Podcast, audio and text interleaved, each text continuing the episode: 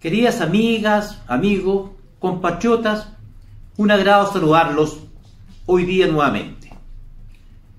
Hoy día vamos a conversar un poco sobre la ornitología, esta ciencia que estudia las aves. Específicamente, en particular hoy día vamos a conversar sobre una especie que en lo personal me llama mucho la atención. Los buitres.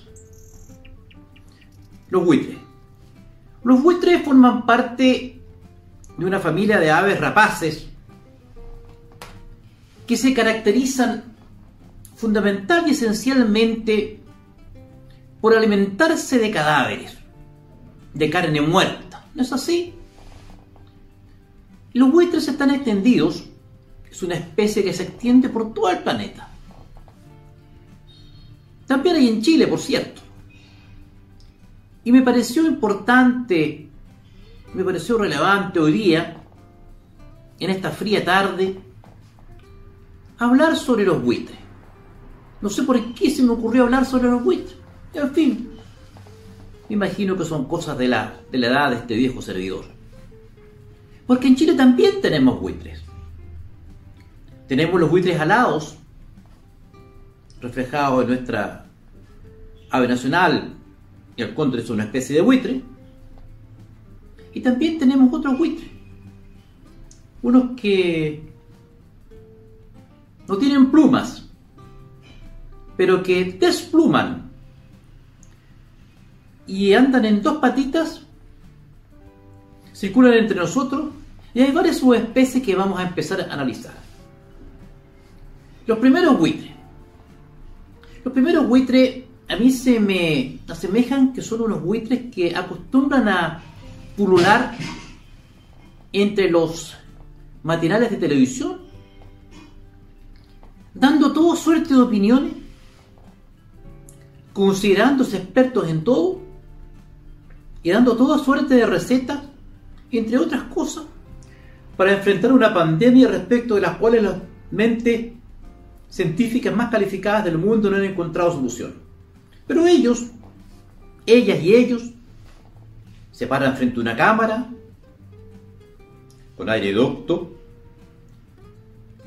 mirada profunda y aire señorial, y desde aquel púlpito nos entrega sus sentencias.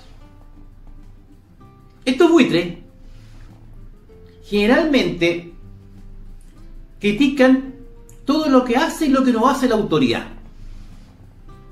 Estos buitres, queridas amigos, queridas amigas, amigos, generalmente o tienen alguna pequita pública, o son ex o actuales apitutados políticos, o son honorables congresistas. Estos buitres tienen por costumbre decirnos a todos lo que tenemos que hacer. Hablando cual Odín desde el nórdico, nórdico, bien digo, el nórdico cielo, intentando convencernos de las bondades de sus recetas. Estos buitres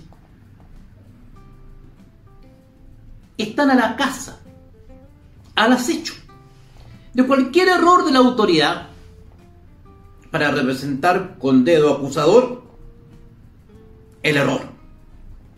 Los aciertos no existen, no, solo los errores. La pandemia es culpa del ministro. Nada hubiese ocurrido si hubiese decretado cuarentena hace tres meses atrás. Oiga, pero es que en Perú en cuarentena al iniciar la pandemia y mire cómo están también. No. Es que si hubiese decretado cuarentena tres meses atrás, no tendríamos el estado de cosas como están ahora, que tenemos ahora. Pero es que mire otros países que decretaron cuarentena total. Ahí están. En peores condiciones que nosotros. No, es que lo que había que hacer era distinto no hizo caso a los que sabían. ¿Quiénes eran los que sabían? Me pregunto, ¿quiénes eran los que sabían, queridos amigos? ¿Quién sabía de una epidemia que se ha propagado como nunca en la historia de la humanidad? En razón, obviamente, de un mundo globalizado que ahora se mueve por aviones, de alta tecnología, de forma tal que el planeta y la civilización humana nunca habían conocido una epidemia que se propagara con esta velocidad, precisamente como consecuencia de los medios de transporte masivos y aéreos que hoy día nos permiten estar conectados en cosa de horas desde cualquier punto del planeta. Ellos lo saben. Si desde que el mundo es mundo, desde que el hombre puso su planta sobre el planeta, las epidemias han formado parte de la historia humana. Ellos lo saben. Pero no, la culpa es del ministro. La culpa es de que no hicieron caso, la culpa es de que están improvisando. Improvisando, esa palabra que les encanta improvisando. ¿Alguien en el planeta no ha improvisado respecto a una epidemia en relación a la cual no había ningún antecedente médico antes de que surgiera en China el 31 de diciembre de 2019? ¿Se puede no improvisar respecto a algo que nunca has visto y no conoces? Imposible. Pero se está improvisando. Los buitres te dicen, se está improvisando. El buitre te dice, no, no, no, no, no, señor. Aquí había que hacer lo que se hizo en Andorra, por ejemplo. Casi no tienen contagiados, claro. Pero tienen unos par de miles de habitantes. Ahí no cuesta nada. Con un megáfono, decirle a la gente que no se junte. Mira el ejemplo de Nueva Zelanda. Zelanda, Nueva Zelanda es una isla. Son así un puñado de personas. Y cuando les dicen que se queden en casa, se quedan en casa y no hacen fiesta a 400 personas. Pero ese es el ejemplo que lo utilizan. En definitiva, el buitre encuentra todo malo. En definitiva, el buitre no le importa que este sea el país que prácticamente junto con Perú, en relación a su número de habitantes, sea el que más testeos de PCR hace, que es el test efectivo para detectar un contagiado. Eso no le importa. Al buitre lo que le interesa y lo que parece gustarle es la tragedia, el dolor. El encontrarle algo malo a la autoría, algo respecto al cual poder criticarle. El buitre no propone ninguna solución concreta al buitre le interesa la carroña. Al buitre le interesa estar en la televisión en el matinal dando sus sentencias mortales. El buitre disfruta cuando hay dolor, porque el dolor es significado de muerte para él, y la muerte es su alimento. Pero hay otros buitres.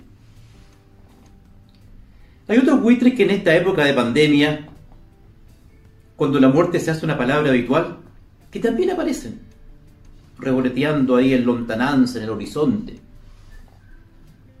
Son los buitres que nos dicen, miren señores, el pueblo tiene hambre, gastémonos todos los recursos inmediatos para repartir dinero. Y entonces un grupo de personas y en alguna población, muy legítimamente, 50, 60, 100 personas han salido a protestar. Casualmente, los equipos de televisión llegan 5 o 10 minutos antes de la protesta o, como ha ocurrido en algunos sectores, llegan casi justo al inicio de la protesta. Caramba, qué, qué buen ojo. ¿ah? De los departamentos de prensa, algunos canales de televisión que llegan justo con lo que implica expresar un modo de televisión. Conductor, camarógrafo, asistente de, camarógrafo, alguien que vea la iluminación, un sonidista y un asistente para el conductor. Un móvil completo. Se prepara una antena y comienza la transmisión y junto con ella prácticamente simultáneamente comienza la protesta. Casualidades de la vida, digo yo. ¿Qué velocidad y qué eficiencia? eficiencia. Culpen mi dicción. Pues bien, queridas amigos, amigos, ese buitre que está en ese instante, yo no hablando de las soluciones médicas para la pandemia, nos está diciendo que hay que inmediatamente proceder a entregar grandes sumas de dinero. Entonces la autoridad le dice, Señor, le dice, pero si el dinero no es eterno, el dinero no es inagotable, el dinero no fluye naturalmente de una fuente eterna de aguas virtuosas. El dinero se agota.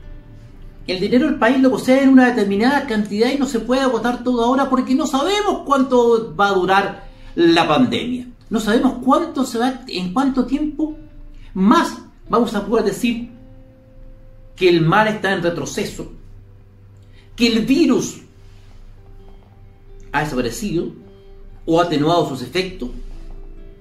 No sabemos de qué característica va a ser la mutación de aquel. Por lo tanto, la autoridad le dice, yo no me puedo gastar todo al tiro, porque si lo hago, entonces no voy a disponer de recursos en el futuro. No importa, le dice el otro buitre.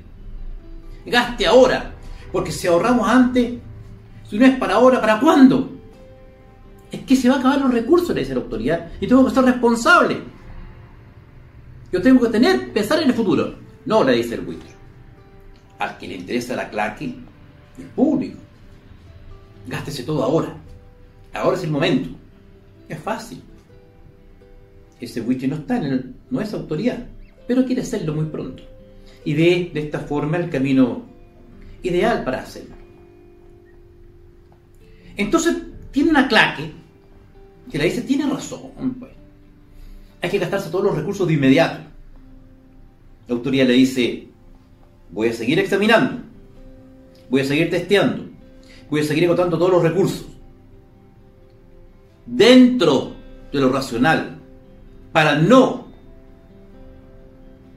gastar todo lo que existe y quedar sin nada para mañana, pero asegurando la salud de la población en todo lo que pueda y en todo lo que los medios del país me permitan.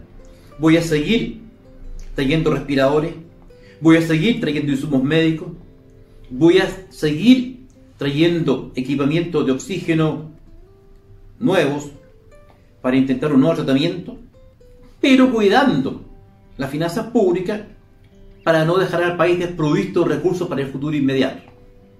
El buche le dice, no, gaste todo ahora. Pero algunos tienen dos discursos. El primer discurso de hace un mes atrás era, ¿cómo es posible que se privilegie la economía sobre la vida? E incluso hubo por ahí un papanatas que gritó enérgico, si hay que congelar la economía, congele la economía, señor. Textual, parlamentario. Hay que congelar la economía. Y hoy día dice reparte dinero. Bueno, señor, ¿y el dinero de dónde sale si no es producto de la economía? No importa. El asunto es generar conflicto. El asunto es colocar piedras en el camino. El asunto es, ojalá, generar en la opinión pública la sensación de abandono, la sensación de, la sensación de una autoridad que no hace nada, la sensación obvio de que ellos lo harían mejor. En el fondo, lucha por el poder. Al buitre, al buitre no le importa nada.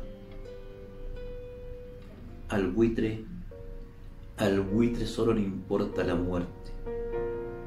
Porque sin muerte no se alimenta. El buitre el buitre sin la tragedia no puede vivir. Nosotros, sin embargo, creo que podemos vivir sin ellos. Será esta otra oportunidad. Ha sido un placer saludar.